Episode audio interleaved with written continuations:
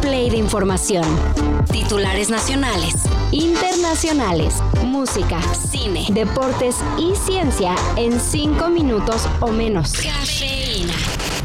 Las bellezas naturales de México han sido dignas de plasmarse en fotografías millones de veces. Y quizá, dentro de unos años, solo quede eso fotografías. Esta es una de las reflexiones a la que nos lleva la imagen con la que el fotógrafo Fernando Martínez Belmar ganó el concurso Wildlife Photographer of the Year, en la que retrató el bárbaro ecocidio ejecutado en la península de Yucatán en aras de la construcción del tren Maya. La fotografía de Martínez Belmar, galardonada por el Museo de Historia Natural de Londres, tiene por nombre Bulldozer Tourism y en ella se muestra el desolado camino que quedó luego de que el gobierno talara más de 10 millones de árboles. No voy a hablar, ya saben que yo soy terco.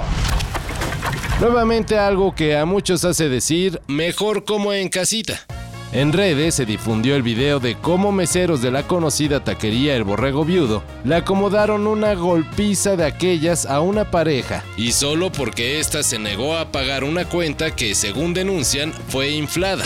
Montoneros les gritaron a los agresores otras personas que presenciaron el hecho.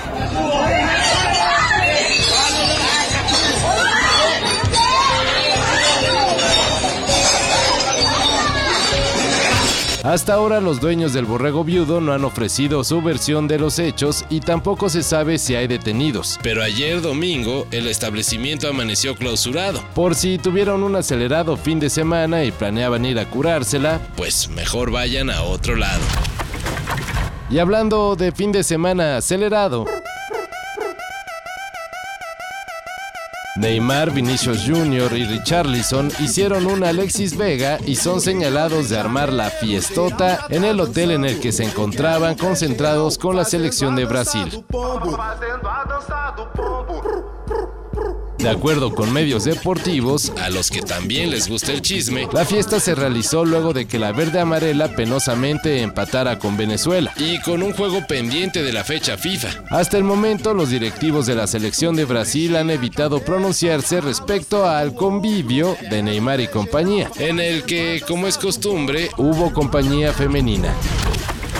Taylor Swift y Travis Kelsey ya confirmaron su relación, por si estaban con el pendiente. Bueno, más bien la hicieron evidente. Sin un comunicado ni nada por el estilo, fans y medios dan por hecho el popular noviazgo luego de que la cantante y el jugador de la NFL se dejaran ver en público. Y pues ya agarraditos de la mano, ella rascándole la orejita, él abriéndole la puerta del auto y cositas que han hecho que las Swifties bailen con más ganas durante la proyección de la película del concierto The Eras Tour.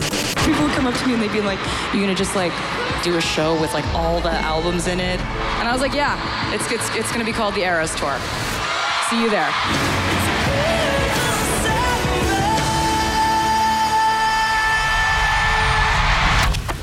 El sábado, millones de personas voltearon al cielo para presenciar el eclipse solar anular. Una completa maravilla que dejó a muchos preguntándose. ¿Y ahora, ¿pa' cuándo el otro?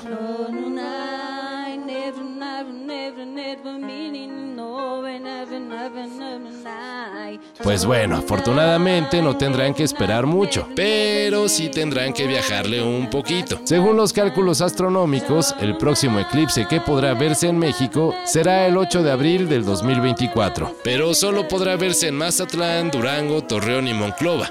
Pero eso sí, valdrá la pena ya que el siguiente será, como dice la canción, un eclipse total del corazón. Para más referencia, como el del 91, ¿se acuerdan?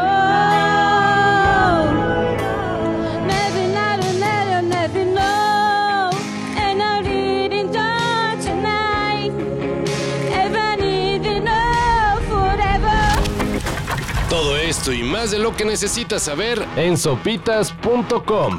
El guion corre a cargo de Álvaro Cortés y yo soy Carlos el Santo Domínguez. Cafeína. Un shot de noticias para despertar. Lunes a viernes por sopitas.com. Y donde sea que escuches podcasts.